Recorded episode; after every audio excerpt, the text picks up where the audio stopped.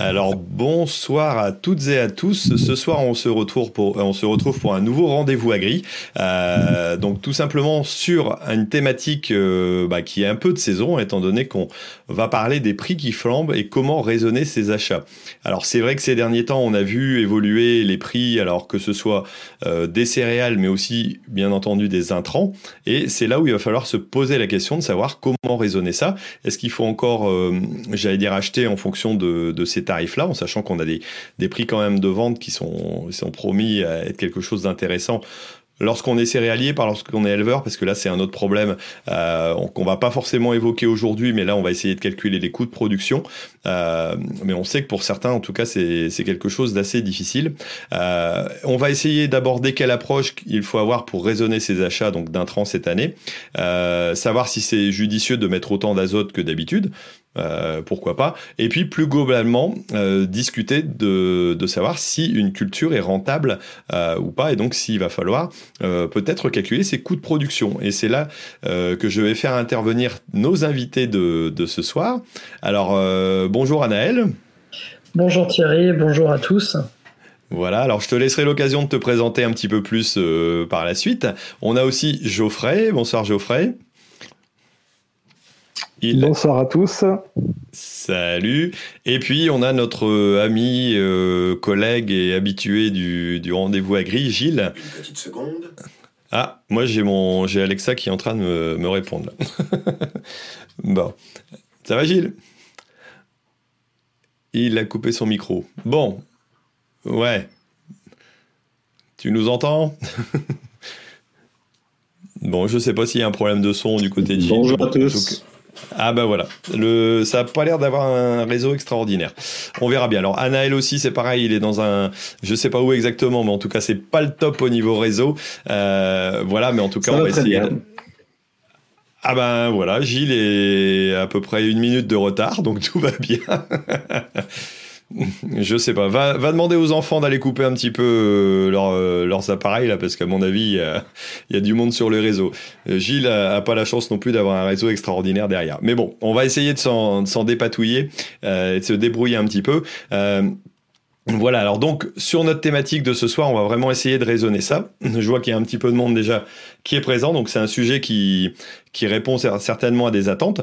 Euh, on va déjà poser la question de, de voir un petit peu l'évolution. Alors, euh, en discutant un petit peu là avec euh, nos collègues, on s'est rendu compte que, bah, grosso modo, par rapport à des prix euh, qui datent d'il y, a, à peu près un an, on avait triplé les prix en, termes d'ammonitrate. Hein. On est à 750 aux environs pour l'ammonitrate 33, 651, là c'est le dernier cours que j'ai trouvé, voilà, pour de l'amo 27, ça vous fait un camion quand même à 18 000 euros. Euh, c'est pas mal, ça commence à faire un petit billet quand même. Hein. Euh, et pour autant, euh, on a un peu la même chose au niveau des céréales. alors peut-être pas dans la même ampleur quand même, hein, mais on a des prix qui à vue de ce qu'on se rappelle des, des tarifs qu'on a pu avoir, euh, sont à peu près les plus élevés de ce qu'on a depuis, euh, voilà, depuis le passage à l'euro. Euh, même, je pense qu'en France, c'était pas pas tout à fait ça. Donc voilà, on a des conditions quand même très très particulières. et donc j'ai demandé à Anaël, voilà, de de participer à ce rendez-vous agri pour nous aider un petit peu à, à réfléchir sur ce sujet-là. On va essayer d'en discuter ensemble. Alors, Anaël, je te laisse te présenter un petit peu et puis euh, nous dire comment toi tu, tu raisonnes un petit peu ces, j'allais dire, ces réflexions sur les achats d'intrants actuellement. Euh, oui, bah, pour me présenter très rapidement, donc Anaël Bibar, créateur de, de FarmLeap, une plateforme pour l'échange, le partage de données, d'informations entre agriculteurs, pour les collectifs d'agriculteurs et les, réseaux. On accompagne des, des coop, des, des négoces ou des filières euh, avec des, personnes comme Pink Lady ou la coopérative Val de Gascogne. Euh, moi, dans mon parcours, j'ai pu constater pas mal de fois cette réflexion euh, sur les aspects coûts de production. j'ai accompagné pendant 9 ans des producteurs céréaliers de la région Verne-Rhône-Alpes et notamment je publiais des, résultats pour un cabinet d'expertise comptable qui accompagnait beaucoup d'agriculteurs. La, difficulté qu'on a pu constater, c'est que souvent, dans ces réflexions de coûts de production, on se base d'une manière historique C'est-à-dire, on regarde dans le rétro, on analyse la compta, on fait ses marges brutes et coûts de prod et coûts de revient. Et puis après, on pilote pour la campagne à venir en se basant sur ces informations-là. Euh, donc, c'est important de savoir d'où on vient. Par contre, on ne peut pas euh, toujours raisonner qu'en regardant les coûts historiques, on les voit, ils changent très fort. On a connu 2007, on a connu 2008, puis on a connu 2009. On a connu 2011 et 2012, puis on a connu 2013. Donc, on ne peut pas euh, vraiment que se baser sur l'aspect compta. On doit se positionner sur une approche prospective et donc euh, piloter en prospective, regarder ce qui devrait se passer. Euh, pas au niveau de l'évolution des cours, mais si tout se passe comme on l'a imaginé ou si tout continue comme avant, en gros, qu'est-ce que ça fait? Mon assolement euh, que j'ai décidé, que j'ai décidé d'implanter pour cette campagne. Et, puis prendre des hypothèses, tirer des bords. Bon, ben ok, la mot a monté de temps. Et, dire, ok, et si j'optimise, si je baisse, si je monte, euh, tel facteur, tel paramètre que je remplace, simuler l'impact euh, de cette nouvelle décision. Donc, ça, confirme en gros quelque chose qu'on faisait avec des groupes d'agriculteurs. Il faut, faut, vraiment regarder devant et regarder et simuler l'impact. On peut le faire soit en marginal avec des bêtes règles de 3, soit euh, bah, resimuler l'impact sur l'aspect coût de production euh, à la tonne de, son tonne de blé pour voir son, prix d'équilibre varier. Alors, ouais, j'allais dire, la, base, c'est de se dire, bon, ok, euh, on sait qu'une unité, enfin, qu'il faut environ 3,2 unités d'azote pour, pour produire un quintal. Donc, on va se donner aussi au niveau tarif par rapport à ce qu'on a et par rapport au prix de vente. Donc, à un moment donné, il y a toujours un rapport à faire. Alors, on a l'avantage d'avoir quand même des prix de céréales qui sont élevés actuellement. Alors après, euh, est-ce qu'il faut se, j'allais dire s'engager ou pas? Ça c'est un autre sujet. Et, euh, voilà, ça reste, euh, ça reste un, peu complexe. Mais c'est vrai que la, question pourrait se poser. Certains se sont posés en, en disant bon ok, on attend avant d'investir ou d'acheter plutôt nos, nos, intrants. Et pour l'instant, ça c'est, j'allais dire, ça va pas porter ses fruits parce qu'on voit toujours une augmentation. alors je sais pas si vous avez une boule de cristal et si vous allez pouvoir nous aider à répondre à savoir si il faut investir maintenant ou bien pas, mais je pense que n'importe quel expert euh, pourrait peut-être donner un avis, mais on n'est pas certain de son, son résultat parce que je pense qu'il n'y a personne qui a la, qui a la bonne solution. Euh, mais voilà, on va, on va essayer d'y réfléchir un petit peu et d'avancer. Alors, je vais faire appel à, à Geoffrey. Alors, Geoffrey, euh, toi, tu es justement euh, responsable du service aux agriculteurs euh, à la coopérative Val de Gaston. Alors, on a eu l'occasion de se rencontrer justement pendant le, le Tour de France. Euh, donc, c'est comme ça qu'on a qu'on a discuté un petit peu là-dessus. Euh, Dis-nous un petit peu, toi, la position que vous avez à l'heure actuelle et quelle est l'état d'esprit des agriculteurs que tu rencontres euh, pour faire leur choix Est-ce que c'est, est-ce que ça trouble Est-ce que c'est vraiment compliqué pour pour chacun ou est-ce que ça reste clair par rapport à, à ce qui est les conditions qu'on a actuellement, j'allais dire? Ouais, alors forcément il y a, je te laisse te présenter un petit peu. Hein, on n'a pas, je l'ai fait très rapidement, mais voilà. Pour, me présenter, oui, Geoffrey Goulet, donc je suis responsable à la fois du, je suis responsable communication et agriculture durable au, niveau de la coopérative Val de Gascogne, donc coopérative du Sud-Ouest, hein, implantée euh, principalement dans le Gers et la Haute-Garonne. Euh, voilà, alors pour donner un, un petit peu le, le paysage du, de, de, la sole de, de, la coopérative, on a une dominante de céréales à paille et on cultive aussi ben, forcément des, des, cultures de printemps telles que tournesol, maïs, euh, soja et, et d'autres cultures. Euh, alors pour répondre à ta, à ta question, alors forcément il y a, il y a plusieurs cas de figure euh, parce que c'est une hausse qui est euh, qui est relativement récente. Hein. C'est vraiment depuis le mois d'août-septembre qu'on a pu qu'on a pu voir cette hausse. forcément qu'on a l'habitude nous aussi au niveau de la coopérative de de, de s'engager assez tôt, enfin, ou en tout cas de proposer aux agriculteurs de s'engager assez tôt, notamment pour les cultures d'automne. Donc c'est-à-dire dès le mois de juin-juillet, euh, voire de, ben de, de, se baser après, d'avoir des stratégies après de, commercialisation avec un, lissage aussi sur des prix, euh, sur des prix moyens sur, sur l'année, ce qui permet aussi de limiter ces, ces hausses-là. Euh, toujours est-il que euh, euh ben, il y a des agriculteurs qui sont pas engagés, qui sont pas couverts pour la campagne et que forcément ça, pose des questions en termes ben, forcément d'assolement, donc savoir est-ce que je sème des cultures d'automne euh, au mois de novembre. Bon, nous, ce qu'on conseillait, c'était de, de, de, le faire tout de même. Et après, de, La deuxième étape, c'est de voir quelle stratégie après adopter en termes de, pilotage de la fertilisation, en termes de semis de couvert avec des légumineuses, et puis en termes après aussi de d'assolement pour les cultures de printemps, en sachant que là, ce qu'on effectivement, on n'a pas de boule de cristal et on ne sait pas d'ici le printemps ce qui va, ce qui va se passer. Alors c'est vrai qu'on ne sait pas ce qui va se passer. Bon, pour autant, euh, d'après ce qu'on entend dire euh, et d'après ce qu'on a comme expérience, euh, moi ce que j'ai pu voir, c'est que là pour l'instant on n'annonce pas non plus de baisse forcément des cours du gaz. Et quoi qu'il arrive, on sait que la descente des prix des azotes met toujours un certain temps avant d'arriver. Donc en tout cas pour la première partie, euh, j'allais dire de, de l'année 2022, ça paraît, euh, ça paraît compliqué de voir des descentes et de voir revenir à des prix euh, euh, j'allais dire qu'on a qu'on a l'habitude de voir.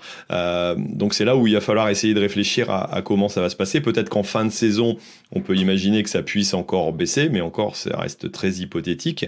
Euh, et là, je vais je vais peut-être me tourner vers vers Gilles en tant qu'agriculteur pour me dire bah voilà comment lui il a réussi réussi à se positionner et comment il le ferait s'il n'était pas j'allais dire couvert actuellement. Alors dis-nous un petit peu toi à quoi t'en es Gilles?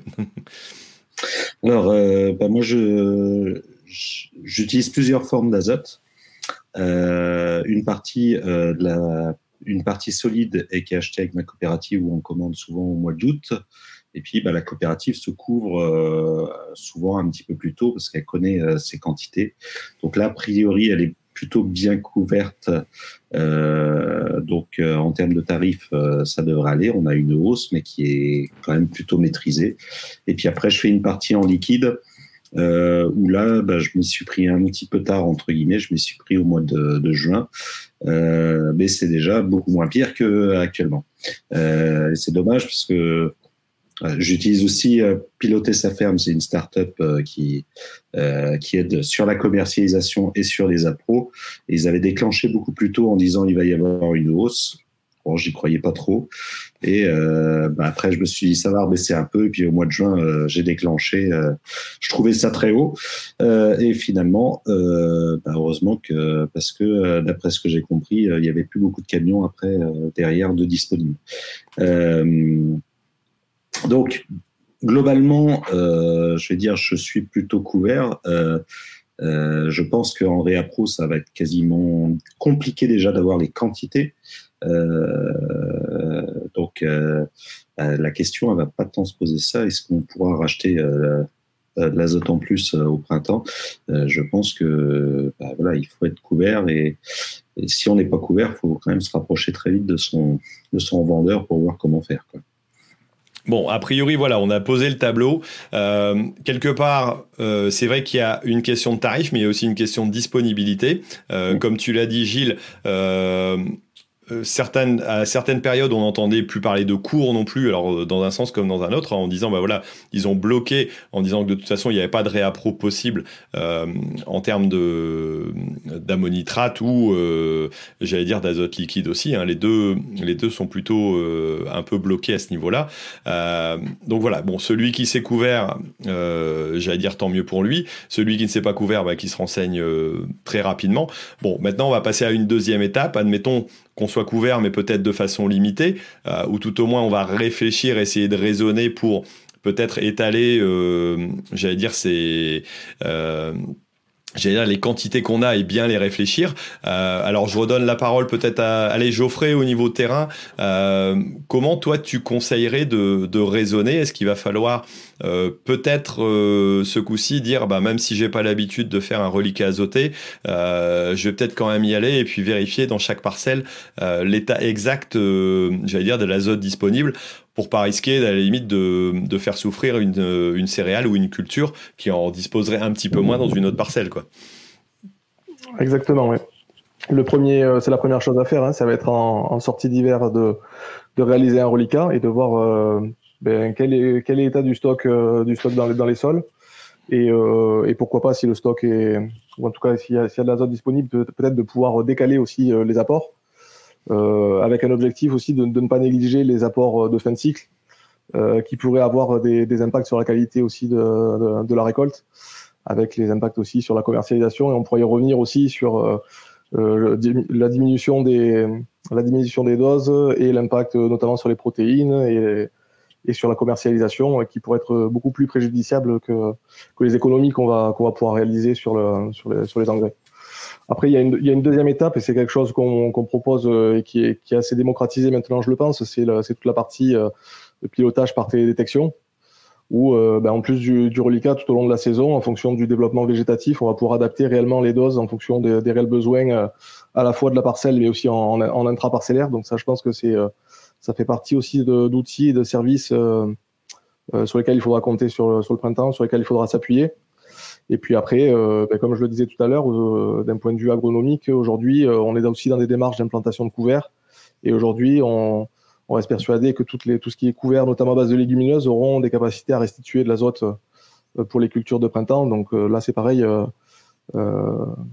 il y aura des, il y aura des après en termes de, de, de destruction aussi des, des, choses à réaliser sur, sur le printemps, mais c'est une approche globale d'un point de vue agronomique qu'il faudra qu'il faudra avoir. Ouais. Bon, j'allais dire pour le troisième sujet, c'est-à-dire les couverts, bah forcément, il est un peu trop tard pour s'y mettre maintenant.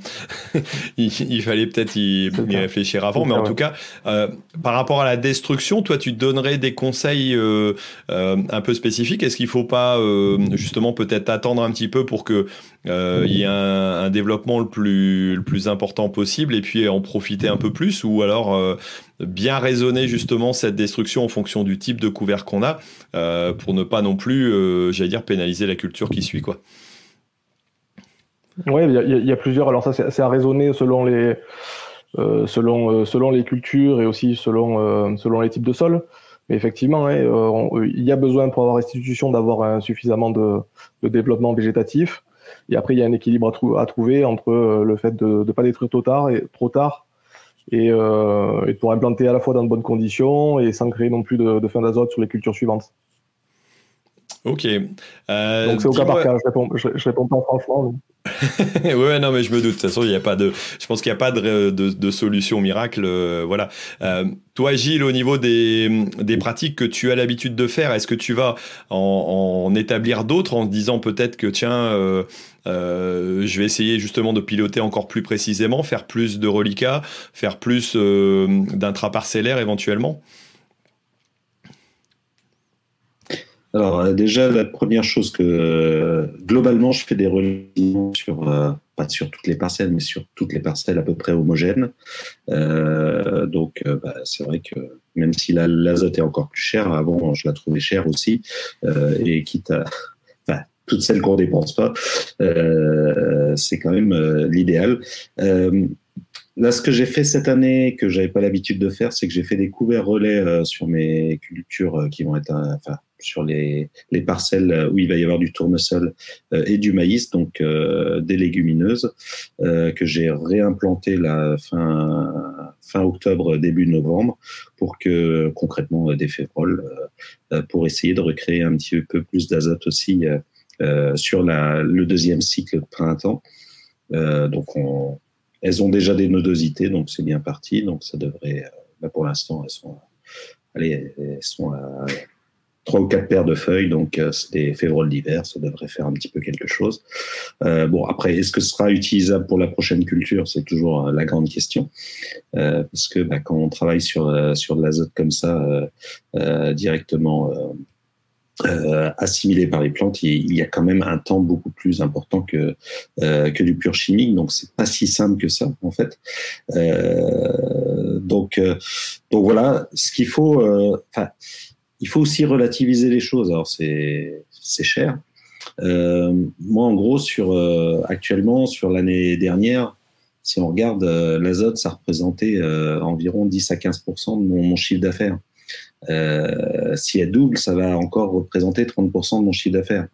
Par contre, si je mets pas d'azote et que j'ai que 50 de ma récolte, euh, là, je perds 50% du chiffre d'affaires, c'est pire.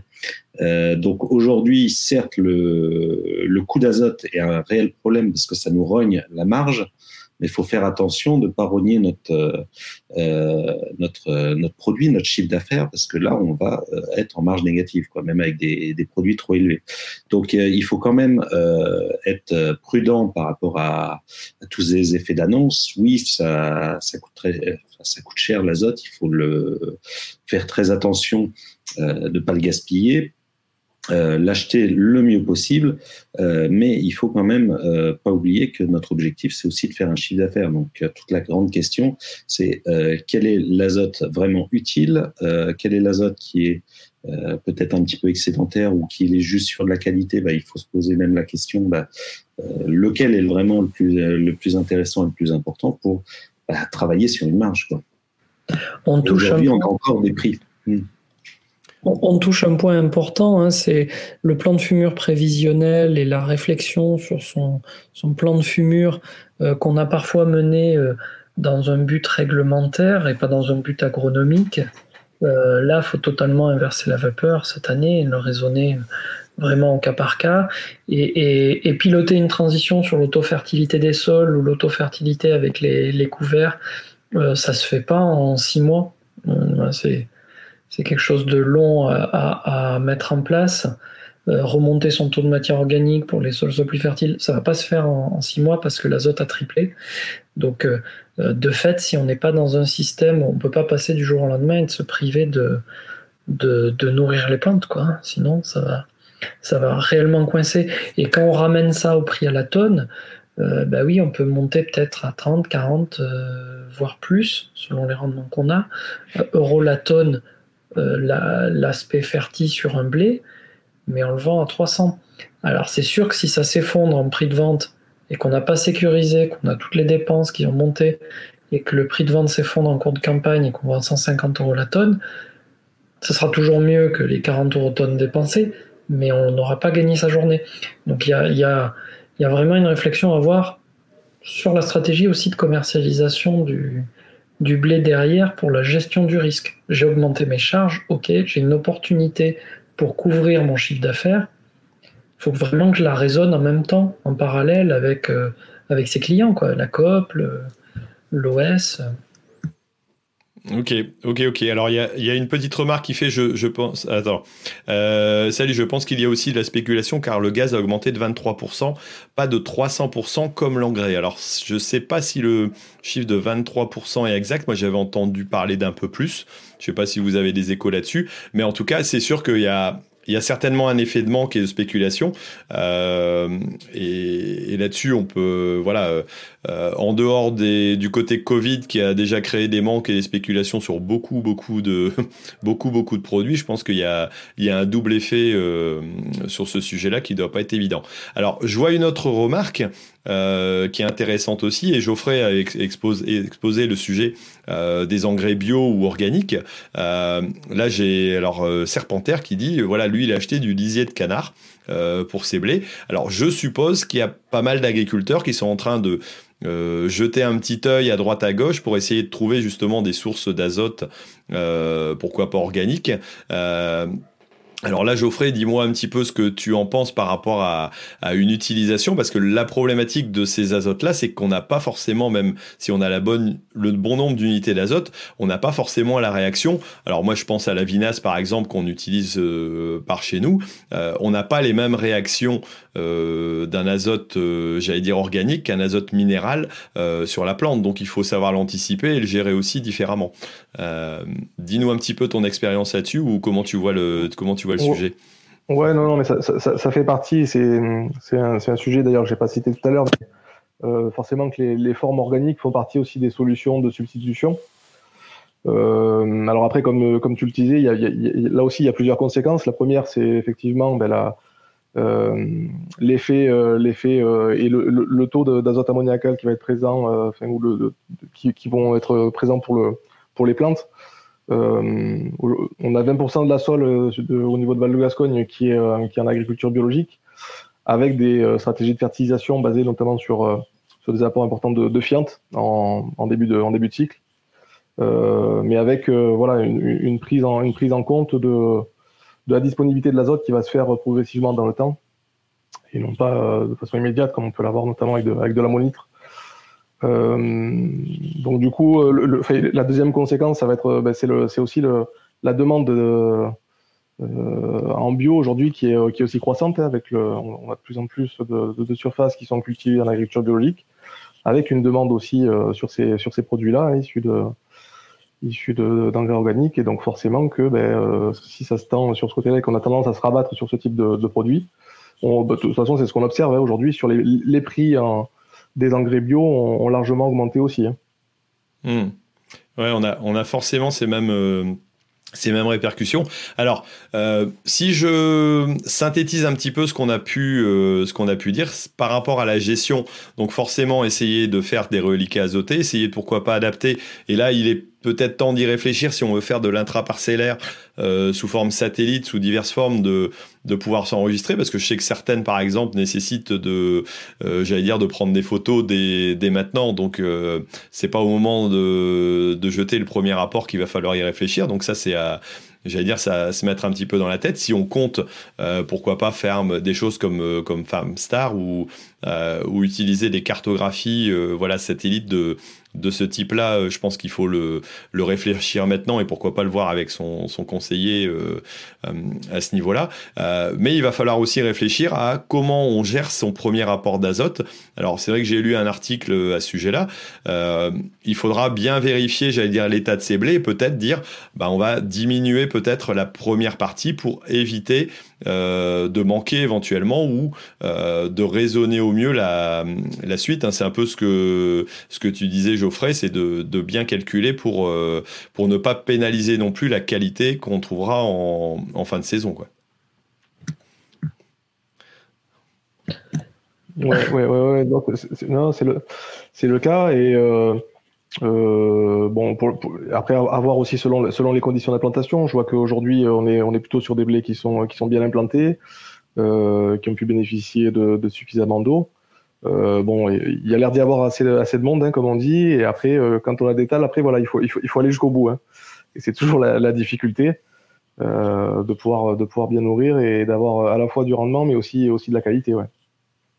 Ok, alors on a parlé de, de céréales, mais euh, bah moi je produis aussi de la pomme de terre. Euh, et là, quelque part, le cours de la pomme de terre, il n'est pas forcément, euh, j'allais dire, en parallèle avec le, euh, par rapport à mes engagements, par rapport à mes contrats, avec bah, les prix que je vais avoir. Donc c'est là aussi où il va falloir que je, je raisonne. Alors comment est-ce qu'on peut comment est-ce que moi je peux arriver à calculer euh, là où je vais mettre à la limite l'azote que j'ai disponible est-ce qu'il faut que j'en rachète pour aller combler euh, le reste?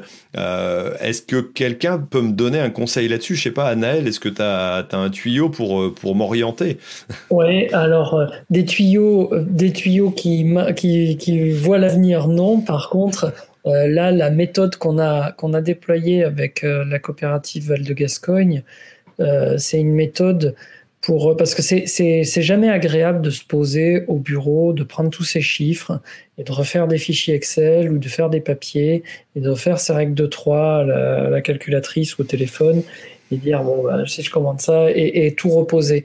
Mais c'est malgré tout une étape nécessaire, c'est-à-dire de prendre ce temps de se poser et euh, là, bah, demain, euh, c'est pour ça que le réseau ici au fin fond du Gers est, moyen, mais demain, on anime une formation pour, euh, pour des agriculteurs, justement pour vérifier, calculer, mesurer ses marges brutes et ses prix d'équilibre, ses seuils de commercialisation pour la prochaine campagne, faire les simulations. C'est-à-dire, je, je, veux faire, je, je veux tester des options, et en fait, tester les options, ça veut dire tester l'impact sur l'aspect éco on va se poser la question aussi potentiellement demain. Euh, je sais pas, il y a peut-être des agriculteurs qui vont nous demander, bah tiens, est-ce que je dois utiliser de l'azotobactère cette année? Jamais essayé.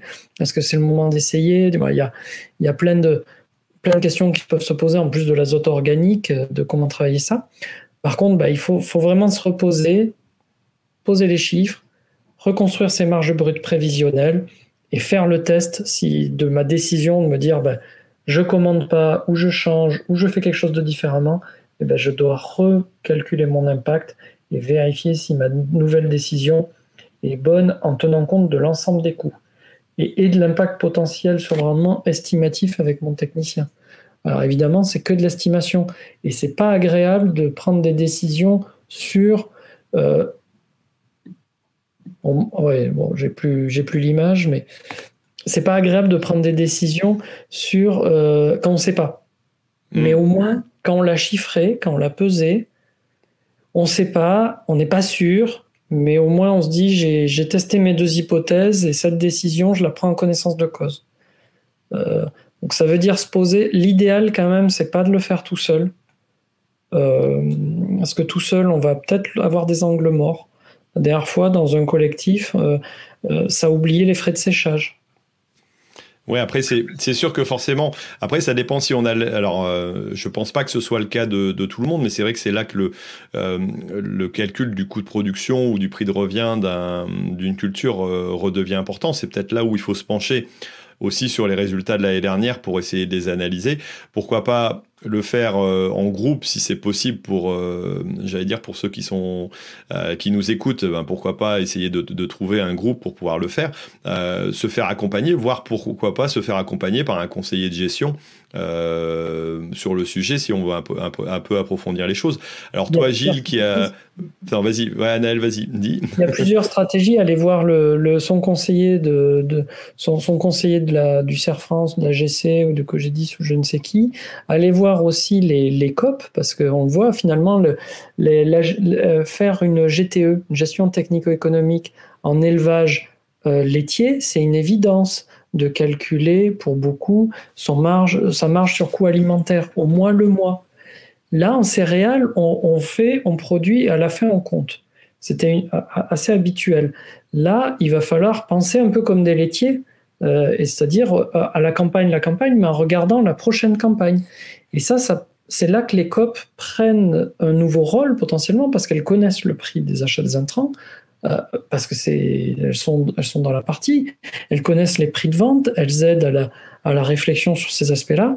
Donc finalement le, le la, COP est très bien placée pour l'accompagnement technico-économique. On l'a pas fait historiquement parce qu'elle lissait les prix, elle, elle amortissait les conséquences d'une hausse ou d'une baisse des, des ventes ou avec le prix moyen campagne. Mais là, avec de telles hausses, et d'ailleurs j'en profite pour rebondir sur la remarque du gaz, il on regarde, il y a six mois, le gaz naturel était à 2,50 euros à peu près dans les cours. Aujourd'hui, il est monté à 6,47 euros.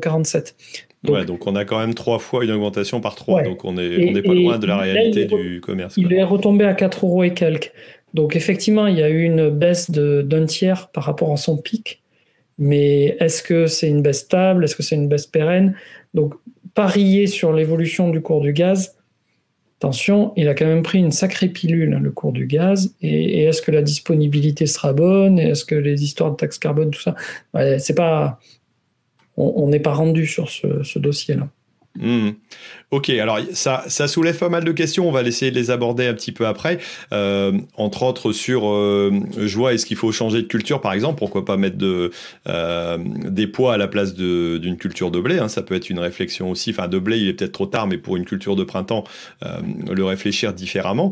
voilà, il y a aussi sur la partie élevage, alors on essaiera de l'aborder un petit peu. Mais avant, Gilles, moi je voudrais voir toi ton, ton regard en tant qu'ancien conseiller étant que tu as bossé quand même en centre de gestion, euh, dis-nous un petit peu comment euh, tu conseillerais de, réfléchir à ça, euh, justement à ces coûts de production pour essayer de, vérifier si on, est, si on se place bien aussi et, et jusqu'où il faut aller pour, j'allais dire, pour mettre et, et, bien, bien régler ces cultures à la fois et ces intrants. Quoi. Ben, moi, j'aurais deux conseils un petit peu opposés, mais qui, qui se rejoignent. C'est déjà, ben, comme on a déjà dit, euh, faire ses coûts de production et euh, calculer au jour le jour pouvoir justement euh, voir euh, faire ses choix euh, de bah, d'investissement dans l'azote ou, ou, pas. bon, se poser aussi la question des fois sur sur bah, des, des formes un peu plus compliquées qui coûtent là en ce moment très cher, bah, par exemple des, des starters ou des choses comme ça. Là, il y a peut-être des économies à faire et puis à rester vraiment sur l'azote. mais ça, c'est des des calculs à faire avec son technicien en fonction de, bah, des coûts de production et vraiment regarder exactement par rapport à, au, coût, au coût réel d'engrais. Après, il y a une deuxième chose. Euh, si on regarde un peu dans le rétroviseur, euh, on, c'est ce qui s'est passé déjà il y a quelques années quand les cours avaient flambé. On avait euh, les matières premières qui ont flambé aussi. Et à un moment, les cours euh, bah, s'effondrent. Euh, les cours de prix de vente s'effondront. on ne sait pas si ce sera l'année prochaine, dans deux ans, dans trois ans. une chose est sûre, c'est qu'on aura sûrement l'effet ciseau euh, à un moment donné, les cours euh, des céréales vont diminuer, les cours des, euh, intrants seront toujours présents, puisqu'on a quand même un décalage quasiment de six mois à un an entre les intrants et les prix de vente voire des fois un petit peu plus. Donc on sait qu'on aura cet effet ciseau à un moment donné.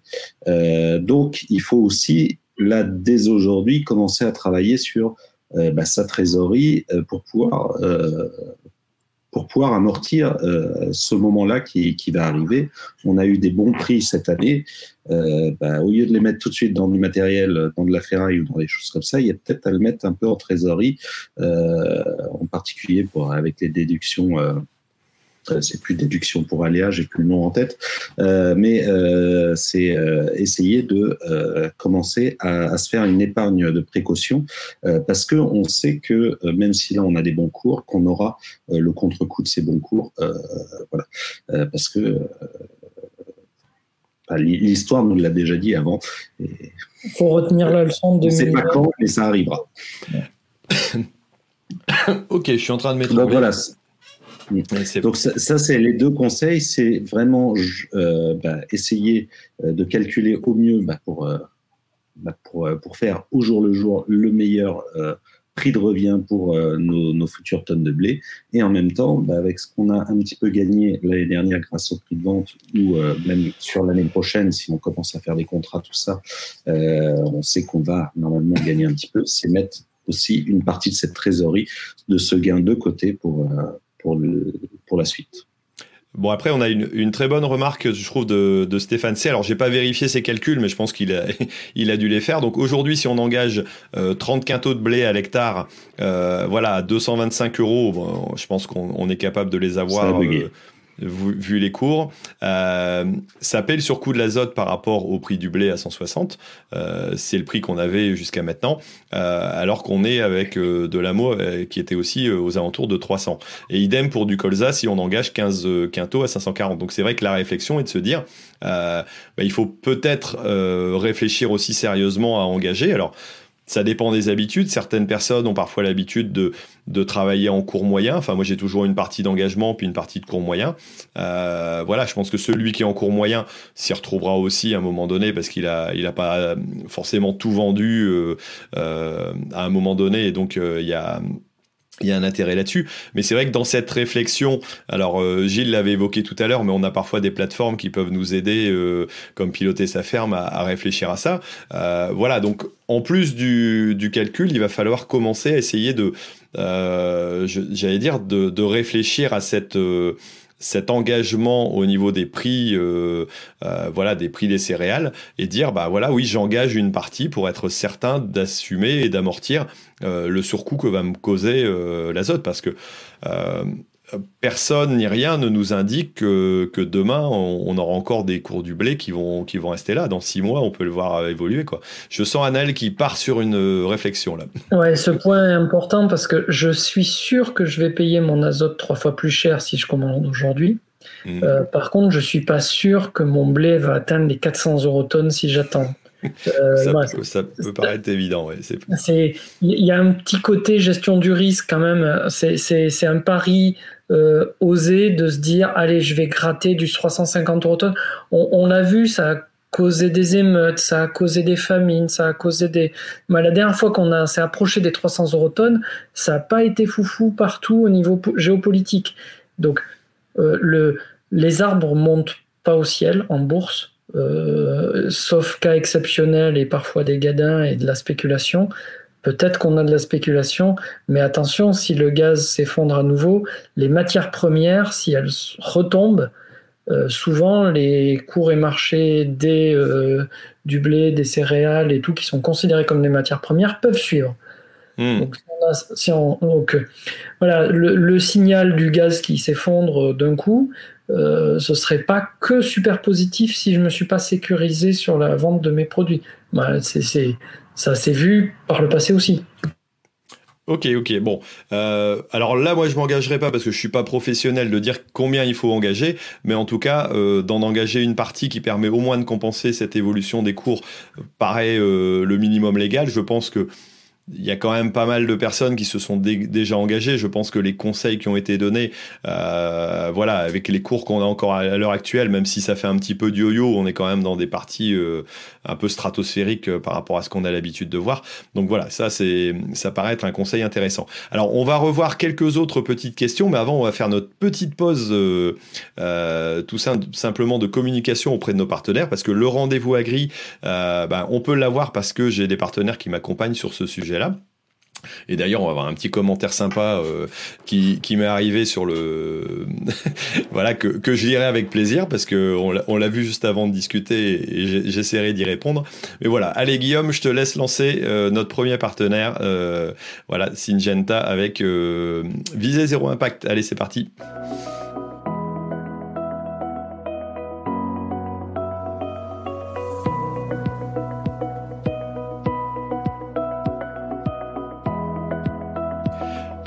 Je reprends la parole pour ceux qui nous écoutent en podcast.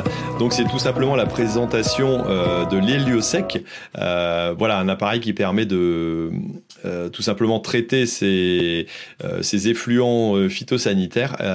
donc voilà ce qui est, qui est une partie intéressante aussi à, à calculer et à mettre en place, qui n'a pas forcément de rapport avec notre sujet, mais en tout cas a un rapport avec les cultures et voilà viser zéro impact que je remercie pour pour son partenariat. Et on a un deuxième partenaire qui est Ternet, qui nous aide dans la communication, qui a fait un petit article, euh, comme il en a l'habitude. Et euh, bah, il a reçu un petit commentaire. Alors je, vais le lire. Hein. c'est, tout simplement euh, Momo qui a mis ça il y a une heure. Euh, voilà. Alors ça me concerne, hein, je pense. Euh, voilà quand il dit parce qu'il est meilleur qu'un autre, lui, à part se rendre, à part se prendre pour une rockstar agricole en produisant des vidéos avec un contenu vide, jamais de soucis, jamais d'infos. à part nous présenter du matériel rutilant, acheter des prix, à des prix réduits grâce aux miséreux qui ziotent ces vidéos. Bref, pas un B ne parle des soucis de l'agriculture, euh, alors que alors le fen il est beau, il roule, euh, voilà, ça vaut plus cher que ta baraque, euh, et j'aime bien autant discuter avec Matt Alors je sais pas pourquoi il a dit ce, ce mot-là à la fin. Bon, apparemment quelqu'un qui apprécie pas forcément ce que je fais, alors bah, je te répondrai euh, surtout n'hésite pas à pas regarder mes vidéos, hein, je t'en oblige absolument pas. Euh, surtout tu peux te désabonner aussi, étant donné que je gagne rien avec l'abonnement que tu as sur euh, YouTube pour moi. désolé de décevoir parfois des personnes, de pas parler des problèmes de l'agriculture, mais c'est vrai que c'est pas forcément mon mon idée. Maintenant, je, les connais et j'en écoute. Hein. Euh, j'ai encore eu un appel euh, la semaine dernière d'un agriculteur qui était aussi en détresse, euh, voilà, qui a des difficultés. J'en suis bien conscient. On va en parler un petit peu justement avec les cours, mais en tout cas, voilà, bah, il y a des de temps en temps des personnes qui n'apprécient pas ce que je fais, peut-être ce que d'autres agri-youtubeurs font aussi, mais bah voilà, ça fait ça fait partie des choses. Et pour information, au niveau des tracteurs, je te rassure, je ne suis propriétaire d'aucun de ceux-là. Le plus jeune, il doit avoir à peu près une quarantaine d'années. Donc, euh, c'est l'Acuma dans laquelle j'ai choisi d'investir. Euh, voilà, et c'est elle qui investit pour moi là-dessus. Donc euh, voilà, c'est un choix économique que je fais. Euh, voilà, et désolé, j'ai même pas un beau tracteur à moi, donc euh, bon, tant pis, hein, c'est comme ça. Mais en tout cas, ça me permet de, de, calculer mes coûts économiques de façon un peu plus serrée, je pense. Bon, allez, revenons un petit peu à nos moutons. Voilà, il y a eu des réflexions qui étaient intéressantes. Alors j'ai vu aussi bah avec les outils qu'on a maintenant, alors j'arrive pas à revoir le commentaire, mais avec tous les outils qui existent pour pouvoir piloter, euh, il sera important de, de, de, pouvoir le faire cette année. Hein. C'est peut-être le moment de se lancer dans un outil de euh, comment intraparcellaire. Euh, voilà. Alors je sais pas, Gilles, euh, toi tu utilises de l'intraparcellaire, tu tu l'as mis en place, tu fais euh, quelque chose au niveau satellite et, et, quelque chose de précis. Je sais que tu es quand même assez à la pointe là-dessus en général.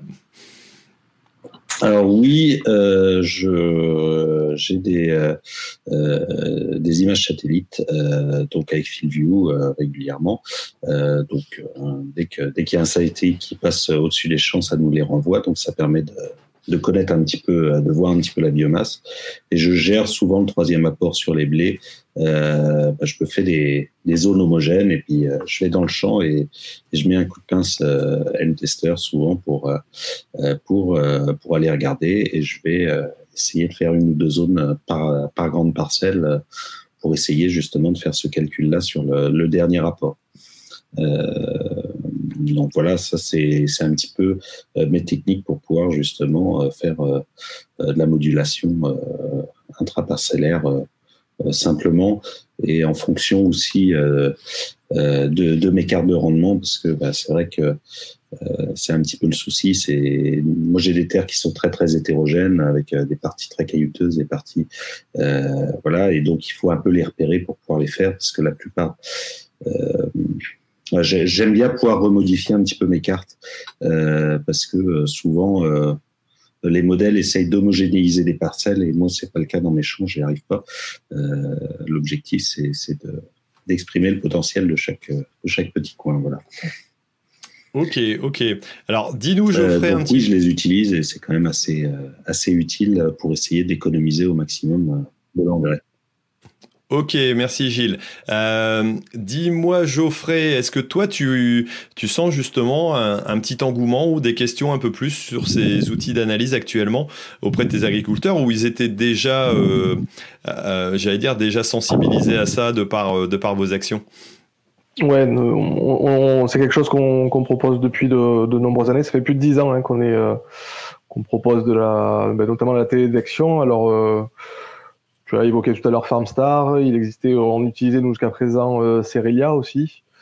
On vient de, on va changer cette année là puisqu'on va travailler avec avec Wanaka hein, puisque l'outil Cerelia euh, s'arrête. Euh, mais il y a un il y a un engouement. Alors euh, je, je, lisais tout à l'heure un, commentaire hein, qui, notamment pour tous les agriculteurs qui sont déjà équipés et qui sont en capacité de, de moduler. Et pour valoriser ben justement ces investissements dans, dans, du, dans, dans du matériel, de pouvoir euh, ben oui, le, le, le, valoriser au mieux et l'utiliser au mieux. L'idée, c'est de pouvoir aller jusqu'à la, la, modulation intra, intraparcellaire. Hein.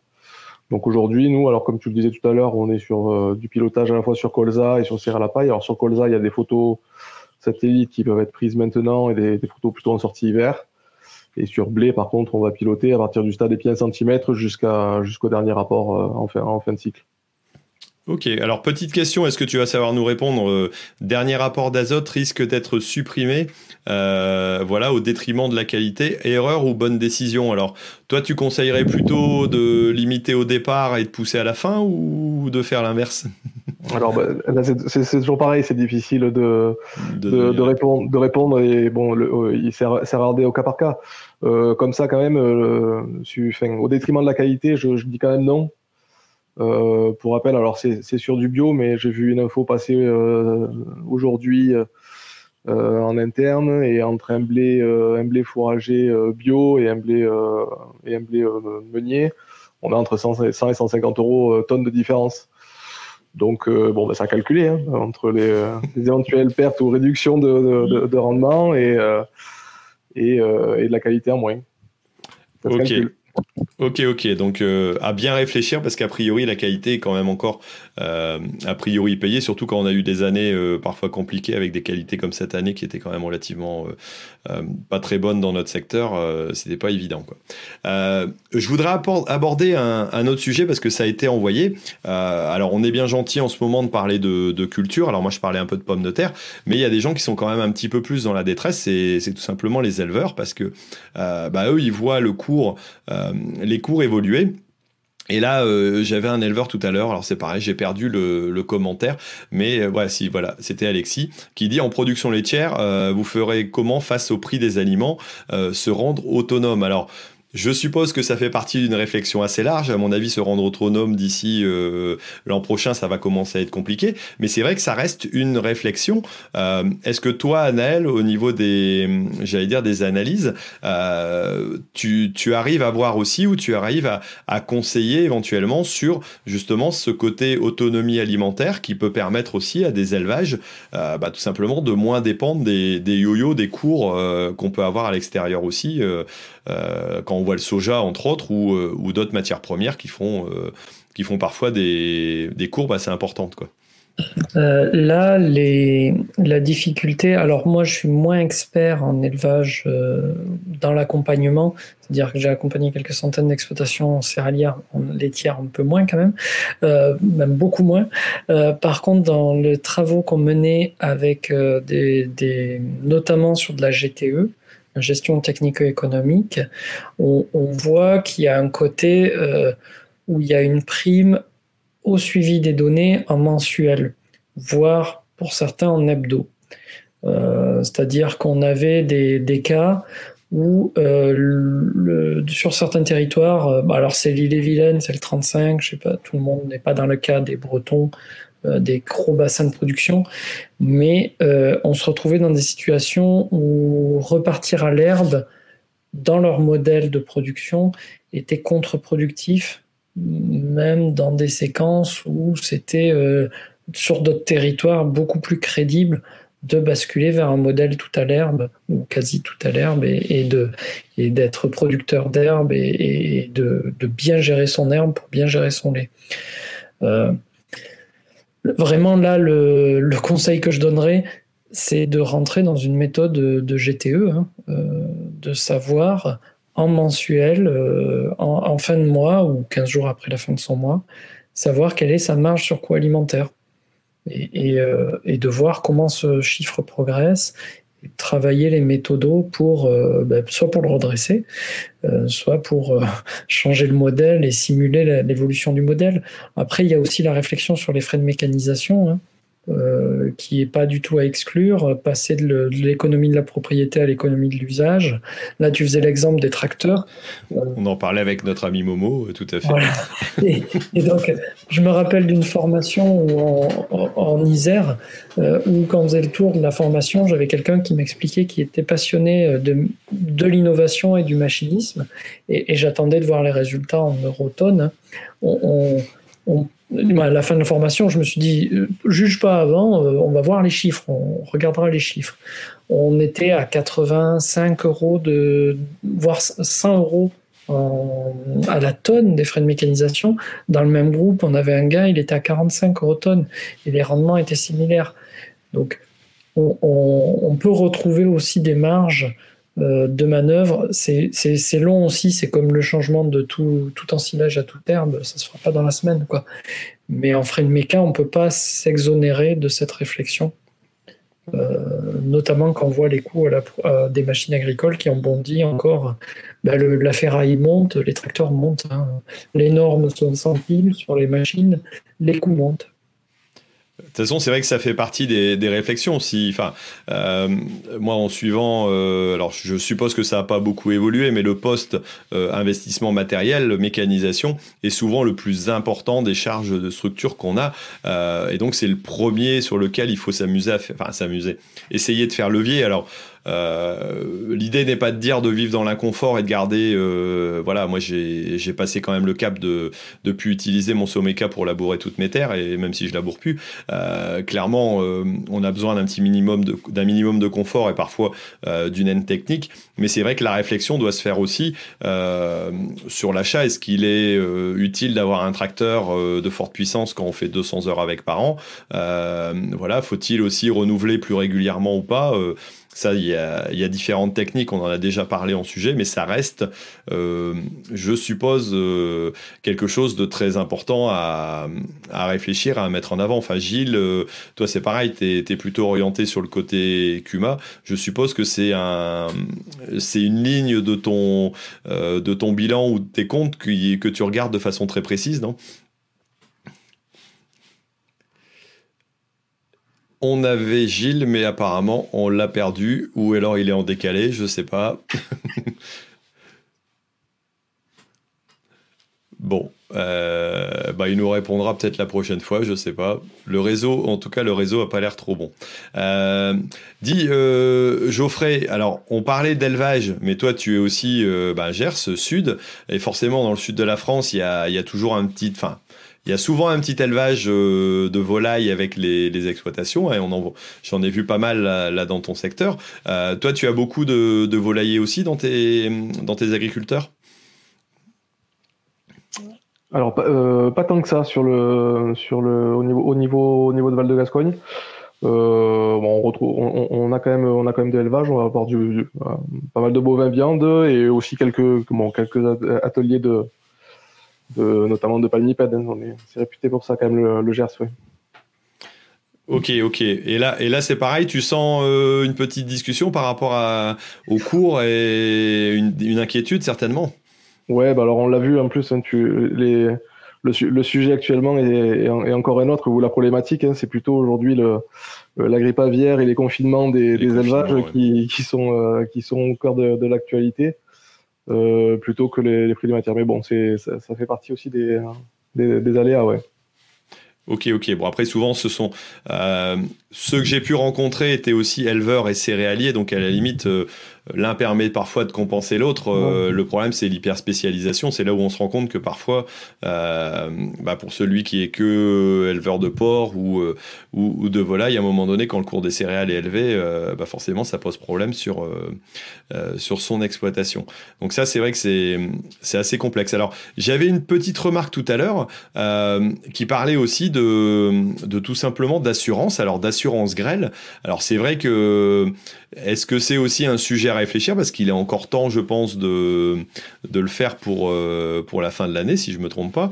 Mais en tout cas, de réfléchir à se dire, euh, OK, j'ai peut-être euh, vendu une bonne partie ou une partie de mes céréales, mais j'ai intérêt aussi à les récolter parce que sinon, bah, j'ai beau les vendre à bon prix, si je les si les ai pas récoltés, ça va ça va être compliqué. Est-ce que euh, Anaël, à ton avis, ça fait partie aussi des réflexions à avoir dans euh, une réflexion plus globale, en plus avec des variations de cours comme ça euh, qui sont assez complexes, quoi. Là, dans les stratégies de gestion de la commercialisation, alors il y a plusieurs sociétés spécialisées là-dedans, hein. donc je ne vais pas me, prendre leur, leur, leur, place sur ces aspects-là, dans le sens où ils sont plus capés que nous. Par contre, effectivement, dans une stratégie d'engagement, euh, engager, euh, quand on est au, niveau du plateau de talage, engager 50 ou 70% de son blé, euh, ça me paraît probablement très exagéré. après, il y a des notions de prix ferme avec les COP. C'est vraiment quelque chose qu'on travaille. Si, on est en matif, sur son propre compte matif, Bon, ben là, on gère sa prise de, risque sur cet aspect-là. Mais, mais de fait, il faut forcément suivre des stratégies qui soient éprouvées et pas euh, se lancer en se disant les jackpot, je mets toute ma récolte euh, potentielle. Effectivement, là, le, le pourrait, pourrait, coûter cher. Euh, non, il y a vraiment des stratégies. Après, les stratégies options. donc là, il y a des. Gilles faisait parler de piloter sa ferme. Je, connaissais des clubs de commercialisation euh, aussi à, l'époque qui, qui, travaillaient. C'est pas toujours facile, ça prend du temps. Euh, voilà, vraiment, le, quand on n'est pas habitué au matif, c'est peut-être risqué de se lancer euh, en premier coup tout seul. un accompagnement peut être pertinent pour justement être serein sur cette prise de risque. Ouais, là, là, quelque part, oui, c'est aussi une réflexion à avoir, peut-être se faire accompagner si on n'en a pas forcément l'habitude, euh, et de réfléchir un petit peu à ça. Alors, je sais pas, Gilles, si on t'a récupéré, euh, ça doit aller un peu mieux. Ça va aller un peu mieux, d'accord Ça y est, t'as fait taire les enfants pour qu'ils arrêtent la Wi-Fi Non, mais ce soir, on n'a pas beaucoup de connexion. Non, non, je les avais fait arrêter avant, mais ce soir, c'est un peu la galère. La fibre est en train d'être installée dans mon village, donc euh, allez, dans quelques ah. mois, ça devrait aller mieux. D'accord, on va. On va... chez moi. ouais, parce que c'était pas forcément tout près non plus, mais bon, euh, voilà. Euh, alors, je, je, parlais tout à l'heure justement de, euh, du côté matériel. Toi, c'est pareil, tu as une réflexion là-dessus qui est assez importante. Et puis, dis-nous aussi après ton avis sur l'histoire de, de l'assurance. Est-ce que toi, tu t'assures? Est-ce que tu pense pourquoi pas le faire euh, dans des conditions aussi qui évoluent comme celle-ci quoi. Euh, bah, au niveau matériel, bah, moi, mon objectif, il est clairement d'avoir le moins de matériel possible à moi. Euh, c'est pour ça que je suis beaucoup en, soit en commun avec d'autres agriculteurs, soit en entraide, soit à la CUMA. J'ai une petite partie à moi, quand même, il me reste. voilà, mais mon objectif est d'investir le plus possible à plusieurs pour essayer de limiter au maximum les coûts. de même, bah, la partie mi-direct, je l'avais mis aussi en place pour réduire les coûts, concrètement coûts de main-d'œuvre et coûts de, matériel. Euh, donc, euh, mon objectif, euh, bah, j'ai pas des énormes rendements là où je suis, j'ai pas des très très bonnes terres, donc l'objectif est vraiment d'être, de limiter au maximum les coûts sur, bah, que ce soit un petit peu sur tout. Donc, la main d'œuvre et la partie matérielle, je pense que c'est deux plus gros coûts sur l'exploitation avant même les engrais. Et donc, c'est là-dessus où il faut travailler au maximum. Ensuite, bah, l'assurance récolte euh, ou l'assurance grêle, euh, oui, ça c'est des choses à réfléchir. Bah, faut, euh, moi, je suis plutôt assuré sur ces, ces deux, enfin sur l'aléa climatique, parce que bah, j'ai une ferme qui est assez soumise à aléa, puisque nous on craint beaucoup les hivers humides et les mois de juin très secs, puisqu'on a des terres plutôt superficielles et un peu hydromorphes. Donc, euh, bah, les aléas, on en a un, petit peu plus que. L'histoire a prouvé qu'il y a quelques temps, tu avais bien raison de te, de te couvrir là-dessus parce que bah, forcément, il y a des, oui, je variations qui peuvent être élevées. Les années comme 2016 et 2020, sans l'assurance récolte, euh, j'aurais pas pu passer, euh, clairement. Hmm. Euh, donc, donc voilà. Après, ça a un coût, c'est à raisonner aussi dans le, dans le coût de production. mais je sais que je suis du fait euh, du peu d'irrigation et du fait de la qualité des terres, je suis plus soumis à l'aléa. Euh, donc voilà. Euh, on a un commentaire d'ailleurs Jérôme qui dit que voilà, lui, il a été grêlé aussi, il a bien failli pas honorer ses contrats. Voilà, donc ça, ça fait partie des sujets à réfléchir aussi dans, dans, des conditions qu'on a actuellement, surtout quand on s'est engagé sur des, sur des contrats aussi. quoi.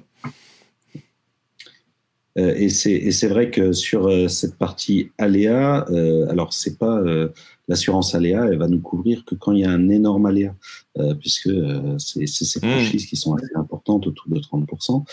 mais il faut quand même le prendre en compte. Certes, c'est un aléa qui va qui on avait dit que ça se reproduirait pas 2016, mais 2020, euh, on a été aussi beaucoup touché. Euh, on, se rend compte quand même que les aléas euh, climatiques peuvent être de plus en plus importants, et je pense que dans les années à venir, il va falloir quand même gérer réellement ce risque pour essayer de préserver nos exploitations. Ok, petit commentaire de Jérôme. Oui, l'écuma c'est bien, euh, mais chez moi ça n'existe pas et chacun pour soi. Alors, ah, je précise pour moi qu'il n'y a pas non plus que l'écuma. On peut aussi trouver un ou deux collègues, pas forcément juste à côté, mais euh, voilà, le, la CUMA, c'est une solution. Le TA peut être aussi une solution. Hein, L'entreprise agricole, plutôt que d'investir, euh, parfois il faut faire son calcul hein, et, le faire euh, de façon assez poussée pour savoir les coûts réels. Moi, si je prends le coût d'un tracteur, par exemple, en CUMA, l'amortissement ne représente que quasiment que la moitié du coût réel du tracteur quand on considère son assurance, son entretien, euh, voilà, les frais financiers qui vont avec. Donc, euh, si on considère aussi le temps qu'on passe. Le temps qu'on passe sur le tracteur à l'entretien, ouais. On, nous, on est un coefficient de 1,9. On considère que l'amortissement ne représente que, voilà, euh, enfin, il faut multiplier par 1,9, donc quasiment 2, ne représente quasiment que la moitié du coût réel euh, du tracteur à l'heure, quoi. Donc, euh, c'est vrai que parfois, on fait des calculs assez rapides là-dessus et, et je pense qu'il faut y réfléchir quand, quand on investit, quand on réinvestit, euh, oui, il n'y a pas des CUMA dans toutes les, euh, j'allais dire dans, dans, tous les secteurs, mais euh, mais en même temps, parfois trouver des voisins, une, enfin travailler à deux, ça peut se faire aussi, hein, ou, ou louer un matériel, hein, pourquoi pas. Hein, je pense que ça peut faire partie des. S'il n'y a pas de CUMA, c'est peut-être le, le, le, temps d'en créer une. il faut peut-être s'y mettre. pourquoi pas Tiens, on a notre ami Alex euh, de la Vienne qui pose la question à Gilles est-ce que tu as un salarié, toi? Parce que le coût de main-d'œuvre est assez important. Alors, euh, j'ai pas un salarié à moi. Par contre, euh, on a pris des salariés justement dans la CUMA et euh, le salarié de la CUMA vient une journée par semaine chez moi parce que j'étais un peu trop juste quand même en main d'œuvre. non pas pour gérer ma ferme, mais parce que j'ai aussi d'autres engagements à l'extérieur euh, bon, il y a certes les vidéos, mais euh, j'ai aussi d'autres engagements ailleurs et qui m'ont imposé à prendre une personne en plus euh, une journée par semaine pour pouvoir les honorer. Tu fais partie de ceux qui font des vidéos et pour euh, économiser sur le matériel, alors, euh, comme le dit Momo. non, c'est pas là-dessus que, que, je passe beaucoup de temps, mais comme je gère ma climat et puis euh, voilà, je suis, je suis aussi engagé dans mon CER France en tant qu'administrateur, bah, ça, ça, demande beaucoup de temps. non, les, les, vidéos, je considère que ça, c'est le week-end et le soir. C'est peut-être un peu bête, mais je le fais en plus. C'est en bonus. Euh, euh, voilà, il y en a qui me dit c'est nul tes lives, je préfère tes vidéos dans ta ferme. Bon, ça va, bah, c'est la, la, journée, j'aurais eu plusieurs commentaires. Bah écoute, dans ce cas-là, regarde que les vidéos dans la ferme. Si, si tu trouves que de parler d'économique dans l'exploitation c'est nul, tu as le droit, mais en tout cas, euh, je vois qu'il y a un petit peu de monde quand même qui suit le sujet. Donc, à mon avis, c'est que ça doit intéresser quand même de réfléchir à la question, même si on n'a pas de solution euh, tout trouvé. Alors, on arrive justement à la fin de cette émission. Euh, je vais demander à chacun peut-être euh, avant de, en même temps que de nous dire où est-ce qu'on peut les retrouver pour avoir quelques infos, euh, bah, de nous dire le point le plus important qu'il a noté euh, pour lui dans cette, euh, j'allais dire dans cette petite discussion. Euh, vas-y, Gilles, vu que tu es, euh, tu es encore en, en face avant, dis-nous un petit peu, toi, quel est le point le plus important que tu conseillerais, voilà, aux agriculteurs pour essayer de réfléchir à son, à bien calculer cette année comment il va faire, quoi. Le point le plus important, c'est calculer son prix de revient à la tonne de blé sur chaque euh, culture pour pouvoir savoir exactement où est-ce qu'on en est, euh, ce que ça donne, ce qu'on peut se permettre euh, d'acheter comme engrais ou comme. Enfin, c'est de raisonner et de, faire ces calculs. je pense que c'est vraiment ça la base et, et ça aidera. voilà, faut, faut absolument prendre le temps de se poser avec son conseiller d'entreprise, avec euh, avec son sa COP, avec enfin peu importe avec qui d'ailleurs, avec la chambre, avec euh, mais il faut le faire. Ok. Bon, j'ai l'impression que tu as coupé l'herbe sous le pied de peut-être des autres, hein, je sais pas. Alors, euh, Geoffrey, dis-nous, euh, toi, qu'est-ce que tu conseillerais? Je te, je te, confirme, je te confirme, hein, j'avais exactement la même réponse. Hein. Mais bon, alors, euh, effectivement, euh, après, après le coût de production, je, je dirais, moi, ben, c'est quelque chose qu'a qu mis en avant Gilles aussi tout à l'heure. Euh, c'est le fait de sécuriser une partie du, du chiffre d'affaires sur, sur l'exploitation, puisque effectivement, un rendement et un prix de, un prix de vente, ça fait, ça, ça fait le chiffre d'affaires et ça permet de sécuriser aussi ses, ses charges sur l'exploitation. Ok, merci Geoffrey. Allez Anaël, euh, dis-nous un petit peu, toi tu vas nous retrouver un petit, un petit bonus là-dessus Oui, moi c'était euh, le côté, euh, j'ai beaucoup aimé la remarque de Gilles de disant de faire attention aux effets ciseaux et à ce qu'on a pu observer de manière historique dans le rétro pour pas se faire avoir et d'apprendre de, même si on sait que demain sera différent de en 2009 ou 2013, on n'a aucune certitude, donc gérer son risque. Et, et pour ça, euh, finalement, je dirais réfléchir, même si parfois on se sent seul, il n'y a pas de CUMA autour, et essayer quand même de, de trouver s'il n'y a pas des collectifs euh, mis en place par votre COP, par votre CER France pour raisonner les coûts de production. Eh ben, demandez-le demandez à la COP demandez-le au CER France ou ouais, sollicitez-les pour mettre en place ces, ces groupes euh, pour travailler, pour se poser. Il y a, il y a quand même potentiellement encore un peu de temps pendant l'hiver pour réfléchir. Donc mettez en place ces stratégies de réflexion collective, ça fait réellement du bien. Euh, c'est des choix qui sont parfois un peu inquiétants. Donc euh, n'hésitez pas à aller sur une journée de formation, une journée de collectif, euh, voire demandez-le à votre ou à votre servance. Ok, bon alors moi je vais garder un, petit tips. Alors euh, bah, c'est Jérôme qui me l'a rappelé parce que c'est vrai qu'on l'a évoqué tout doucement, mais euh, enfin je l'ai je l'ai cité simplement, mais on l'a pas trop évoqué. Euh, c'est tout simplement de voir s'il n'y a pas des cultures moins gourmandes en azote. Alors on en a parlé vite fait au niveau des poids ou des choses comme ça, mais c'est vrai que si on fait une analyse bien de ces, de ces coûts de production, peut-être qu'on va retrouver l'intérêt de faire, pourquoi pas, euh, du poids protéagineux, du poids, euh, voilà, ou alors une autre culture euh, en légumineuse qui va permettre aussi de, voilà, alors on ne sait pas ce que donnera l'année suivante, hein, mais est-ce qu'au printemps, il est encore temps d'y réfléchir pour changer un petit peu ses assolements? Peut-être que certains vont y réfléchir pour pas pour, euh, pour limiter un peu les quantités d'azote, mais en tout cas, ça peut être aussi une, j'allais dire, une hypothèse à suivre pour bah, tout simplement moins, moins subir ces augmentations. Pardon, et puis arriver à, à mieux assumer cette, cette année un petit peu compliquée. Bon, euh, bah écoutez, avant de vous quitter, on va et de savoir où est-ce qu'on peut vous retrouver parce que ce sera quand même intéressant. Euh, je vais préciser qu'on va avoir un petit numéro spécial. Alors quand on parlait d'assurance tout à l'heure, euh, voilà, on va essayer de faire un petit euh, un petit pilote avec euh, tout simplement les assurances GAN pour euh, parler justement d'assurance et savoir comment bien s'assurer. donc si vous avez des questions, n'hésitez pas à les mettre, même pourquoi pas en dessous de cette vidéo. Hein, on aura la possibilité d'y répondre donc ça se fera euh, lundi prochain, donc lundi soir.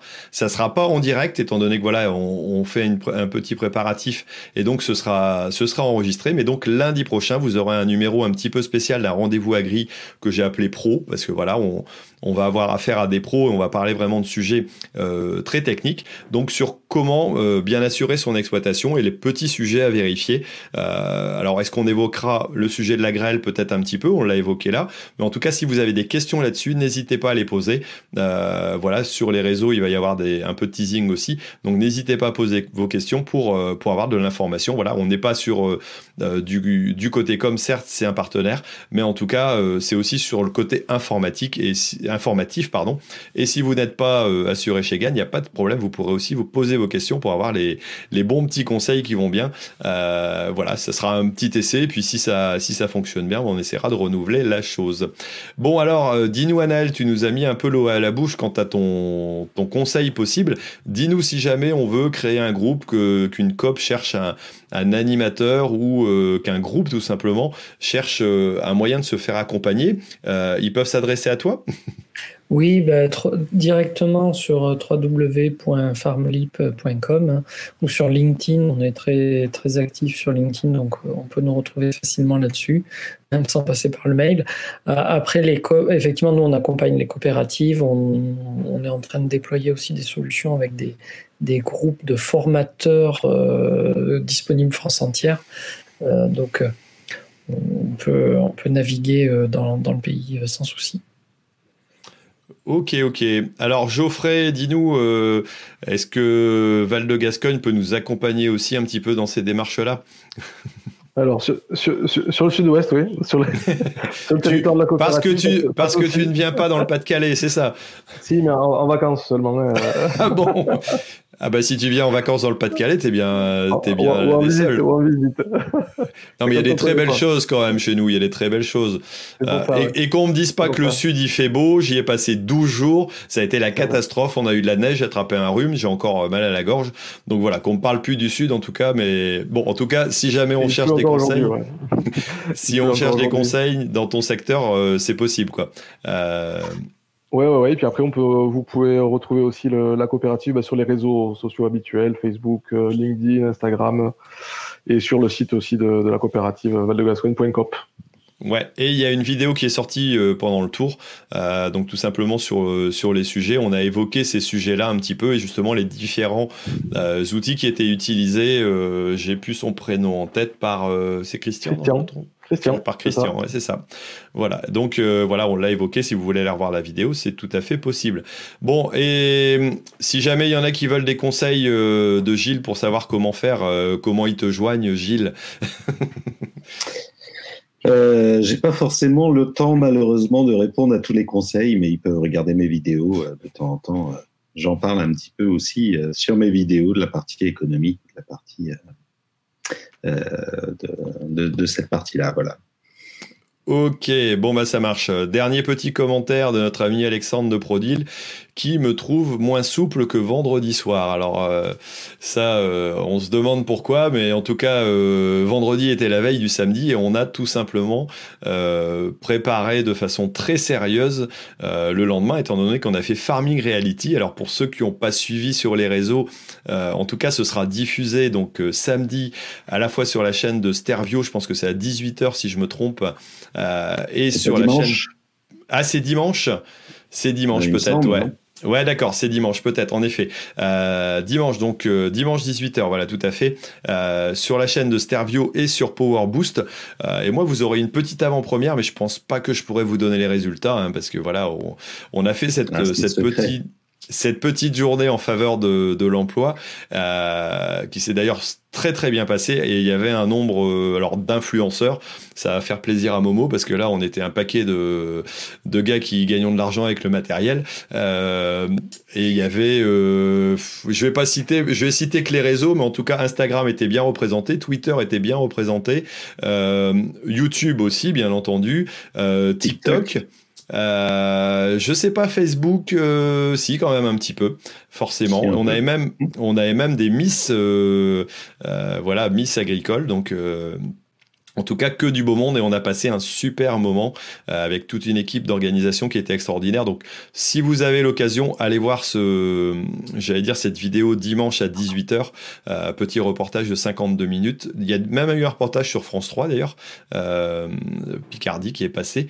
Euh, et je pense que si vous prenez autant de plaisir que nous à, à regarder le reportage que nous on l'a fait pour le faire euh, et pour jouer à ce, ce, petit jeu qui avait une bonne idée sur l'emploi. Euh, bah, tout simplement, c'était. Euh, je pense que ça sera agréable. Voilà. Et elle a fait. Et il y un qui met le sanglier. Ah non, c'est autre chose. Euh, ça me rappelle quelque chose, ça, le sanglier. Bon, pour ceux qui, qui ont compris, très bien. Bon, bah écoutez, on vous dit à tous euh, au revoir. On a passé 1h15 ensemble. Euh, j'espère que ça vous a été utile pour certains tout au moins, vu qu'il y en a certains a priori qui trouvent ça inutile. Donc euh, voilà, petit passage. Et on se retrouve donc samedi, euh, pardon, lundi prochain euh, à 21h donc pour un spécial euh, assurance. Et je pense d'ici une quinzaine de jours alors comme on va approcher les fêtes je me demande si je vais pas essayer de faire un petit sujet pour savoir justement ce que vous voulez avoir comme sujet pour l'année prochaine. Euh, ça pourrait être sympa de rassembler quelques quelques petits euh, collègues aussi youtubeurs et puis pouvoir en discuter ou d'autres réseaux. Euh, pour pouvoir en discuter ça pourrait être euh, je sais qu'on l'a fait une fois et ça avait pas mal trop mal marché j'avais eu des sujets intéressants. Donc voilà ce sera l'occasion de l'avoir. Bon en tout cas merci d'avoir participé aussi bah, à mes invités et puis à vous de nous avoir suivis. Et puis on vous dit au revoir et puis à, à très bientôt sur les réseaux. Allez merci tout le monde salut. À bientôt